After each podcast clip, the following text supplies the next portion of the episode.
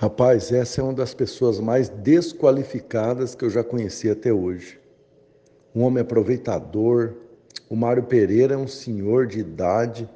Era para ter vergonha na cara, mas não tem. Funcionário fantasma do governo. Uma pessoa desqualificada. Sabe? Traidor. Sabe? Um senhor sem vergonha, safado Estou decepcionado. Como é que pode ter pessoas assim na política ainda? Ribeirão Claro não, não merece esse cara nunca. Sabe? Vergonhoso de um dia ter andado do lado desse homem. Vergonha, vergonha, vergonha, vergonha.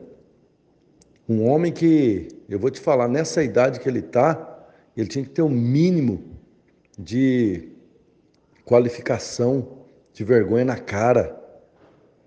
Olha, a cidade não merece uma pessoa dessa, de jeito nenhum. Não sei como que um homem desse pode ter sido prefeito.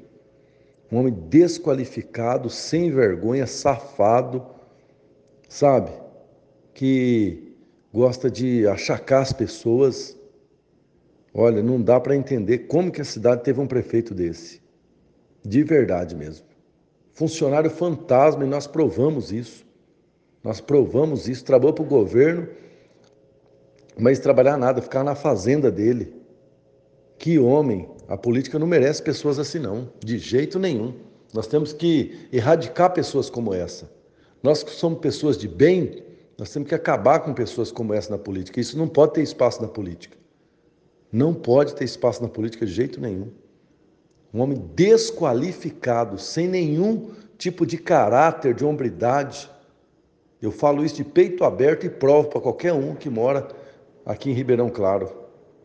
Olha, estou com vergonha de ter andado um dia do lado desse homem, com vergonha.